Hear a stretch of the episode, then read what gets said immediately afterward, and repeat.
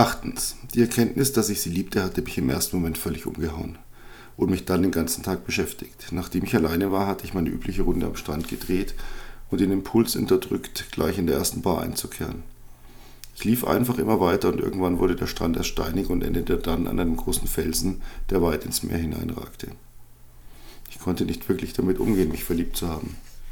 Vivian fiel mir wieder ein und ich verbrachte viel Zeit damit, darüber nachzudenken, ob ich sie tatsächlich geliebt hatte. Ich wusste es nicht. Damals war ich überzeugt davon gewesen und auch die Jahre über hier, als sie sich jeden Tag in meinen Gedanken ausbreitete und mein Handeln bestimmte, war das für mich Liebe gewesen. Aber es hatte sich anders angefühlt als jetzt bei Amelie. Als ich mit Vivian zusammen war, hatte ich nie auch nur eine Sekunde daran gedacht, dass ich sie verlieren könnte. Sie war eine Selbstverständlichkeit für mich gewesen und so hatte ich mich ihr gegenüber auch benommen. Und sie hatte es andersherum genauso gehalten.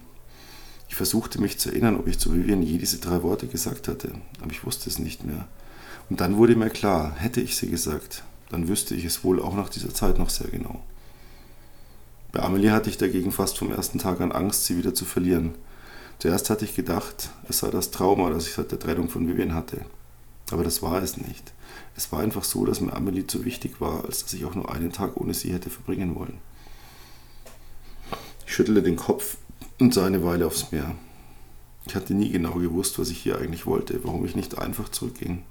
Und schlagartig wurde mir klar, dass ich in erster Linie Angst davor hatte, keine Kontrolle mehr zu haben.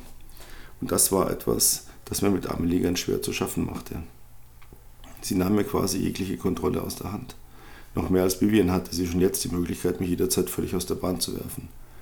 Würde sie heute gehen, würden vermutlich keine drei Jahre irgendwo im Exil mehr genügen, um auch darüber wieder irgendwie hinwegzukommen. Ich hatte mich viel zu schnell in meine Gefühle für sie fallen lassen.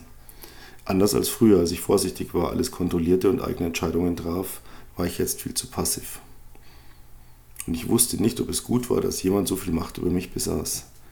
Vielleicht wäre es das Beste, etwas auf Distanz zu gehen, meine Gefühle ein wenig zu drosseln und Herr der Lage zu bleiben. Oder zumindest wieder ein wenig davon zurückzubekommen. Es war schon Nachmittag geworden, ich war viel zu weit gelaufen und hatte noch nichts gegessen, und so machte ich mich müde und hungrig auf den Rückweg. Und als ich auf Höhe meiner Bar war, lief ich weg vom Strand und kehrte ein, um etwas zu essen und einen Krug Wein zu trinken. Das Lokal war stickig und verqualmt um diese Zeit. Die meisten Fischer, die den überwiegenden Teil der Gäste stellten, hatten herausgeschlafen und trafen sich auf ein Glas Wein, ein paar Zigaretten und ein Kartenspiel, bevor sie sich gegen Abend auf den Weg machten, wieder auszulaufen. Entdeckte Salvatore an einem der Tische, er spielte mit ein paar Männern Karten und wir nickten uns zu und dann bestellte ich Fisch gegrillt und einen halben Liter Weißwein, den ich in einer Glaskaraffe bekam, die völlig beschlagen war, weil der Wirt ihn eisgekühlt hatte. Ich aß lustlos und dachte weiter über Amelie nach und bestellte noch einen Krug Wein. Salvatore hatte sein Spiel beendet und wie immer schaute er kurz zu mir herüber und ich nickte und er kam zu mir an den Tisch. Na, schmeckt der Fisch? Ich zuckte mit den Schultern und sah in Richtung eines freien Stuhls und Salvatore ließ sich schwerfällig darauf sinken. Er drehte sich zur Theke um, aber ich hatte bereits die Hand gehoben und wir bekamen ein weiteres Glas, in das ich Salvatore von meinem Wein einschenkte. Er nickte wieder, trank einen kräftigen Schluck und sah mich weiter an. Ja, ja, ich weiß, ich sehe heute noch nachdenklicher aus als das letzte Mal. Er musste grinsen. Wenn du das sagst. Wieder sah er mich lange an, trank, dann grinste er noch breiter. Eigentlich siehst du irgendwie scheißglücklich aus. Wir hatten noch eine Weile geplaudert, dann hatte ich mich auf den Heimweg gemacht. Es war windiger geworden und ich fröstelte fast ein wenig, als ich am Ufer entlang ging und ab und zu einen Sprung machte, um den züngelnden Wellen auszuweichen, die über frecher durch die hereindrückende Flut nach mir und dem Strand stappten. Amelie war noch nicht zu Hause und ich zog meinen warmen Hoodie an und setzte mich auf die Veranda, um auf sie zu warten. Zuerst trank ich einen Espresso, dann ein Glas Rum und als auch das leer war, holte ich mir die Flasche nach draußen und nippte ab und zu an meinem Glas, rauchte und sah dem Abendhimmel zu, der im Minutentakt seine Farben wechselte. Ich würde aufpassen müssen. Aufpassen, dass ich mich nicht zu so sehr auf Amelie einließ. Es war jetzt schon fast zu gefährlich, wie sehr ich mich nur noch mit unserem gemeinsamen Leben beschäftigte. Es war gefährlich für mich und es war auch unfair ihr gegenüber.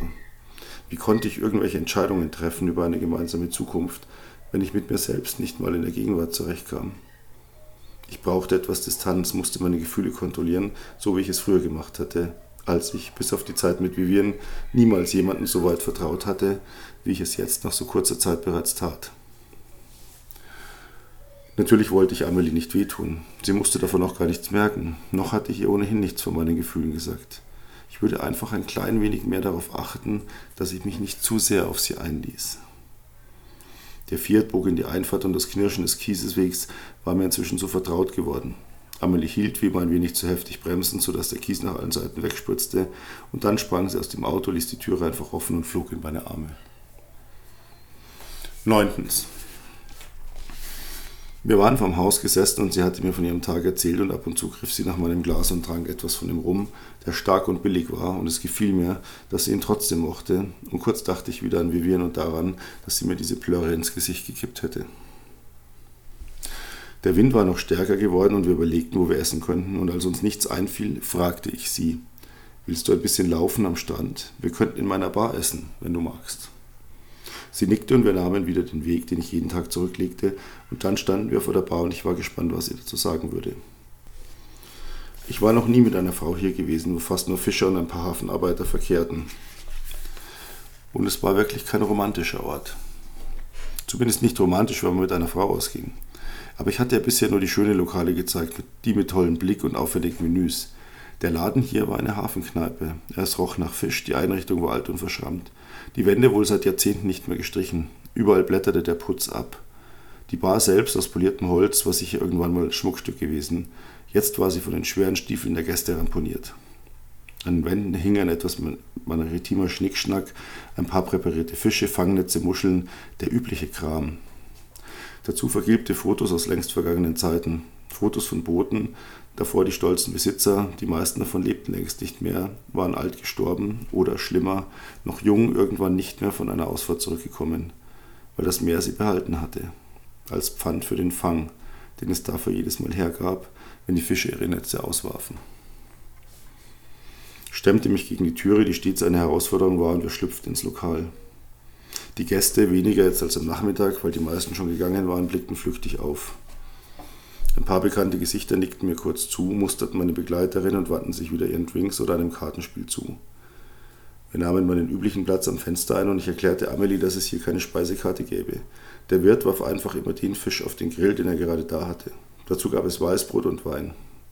Sie nickte und ging an die Theke, um unsere Bestellung aufzugeben. Ich sah aus dem Augenwinkel zu unserem Tisch, denn ich war auf ihre Reaktion gespannt. Doch sie schien sich nichts dabei zu denken, diesmal an einem völlig anderen Ort mit mir genannt zu sein. Während ich für uns orderte, stand sie plötzlich auf, schlenderte an der Wand entlang und sah sich die vergilbten Fotografien an. Sie blieb vor manchen Bildern etwas länger stehen, wirkte nachdenklich und einmal strich sie über einen der Rahmen, der alt war und schon ganz rissig, und fast sah es aus, als streichelte sie das Holz. Ich nahm unseren Wein und die Gläser gleich selbst mit an den Tisch und Amelie kam wieder zurück, setzte sich und lächelte mich an. Was für ein wunderbarer Ort. Ich kann verstehen, dass du dich hier wohlfühlst. Ich war verblüfft, wie sie das sah. Wieder musste ich an Vivian denken, die diesen Laden schlicht abgefackelt hätte. Niemals hätte sie auch nur einen Fuß in so eine Spelunke gesetzt. Ich nickte, mehr in Gedanken, schenkte uns Wein ein und zündete mir eine Zigarette an. Unser Fisch kam und wir aßen eine Weile schweigend. Der Himmel draußen hatte sich dunkel bewölkt und während ich noch darüber nachdachte, wie ich meinen Plan, meine Gefühle etwas mehr unter Kontrolle zu bringen, am besten umsetzen sollte, wurden unsere leeren Teller abgeräumt und wir bekamen eine Flasche Krapper gebracht. Amelie trank ihr erstes Glas auf einen Zug leer, schenkte sich nach, nippte nochmals und sah mich dann an. Peter? Ja. Ich tat es ihr gleich, leerte ebenfalls das ganze Glas und dann sprach sie weiter. Peter, ich. Sie schluckte ein paar Mal. Mein Arbeitsprojekt endet bald und ich muss mich entscheiden, was ich dann mache. Ob ich. Sie ließ den Satz in der Luft hängen. Und ich starrte sie fassungslos an. Ihre Ankündigung hatte mich wie ein Schlag in den Magen getroffen. Sie würde gehen. Ich würde sie verlieren. Mir wurde schlecht und ich hang unauffällig nach Luft. Wann krächzte ich mehr, als dass ich es sagte? In drei Wochen. Ich kann noch ein oder zwei Wochen auf einem Hof arbeiten, mich um die Pferde kümmern, aber das ist nur eine Urlaubsvertretung. Danach muss ich entscheiden, wo ich hingehe. Meine Gedanken überschlugen sich. Ich wusste nichts darauf zu antworten. Sie griff nach meiner Hand. Du musst jetzt nichts dazu sagen. Ich wollte es einfach gesagt haben, damit du Bescheid weißt.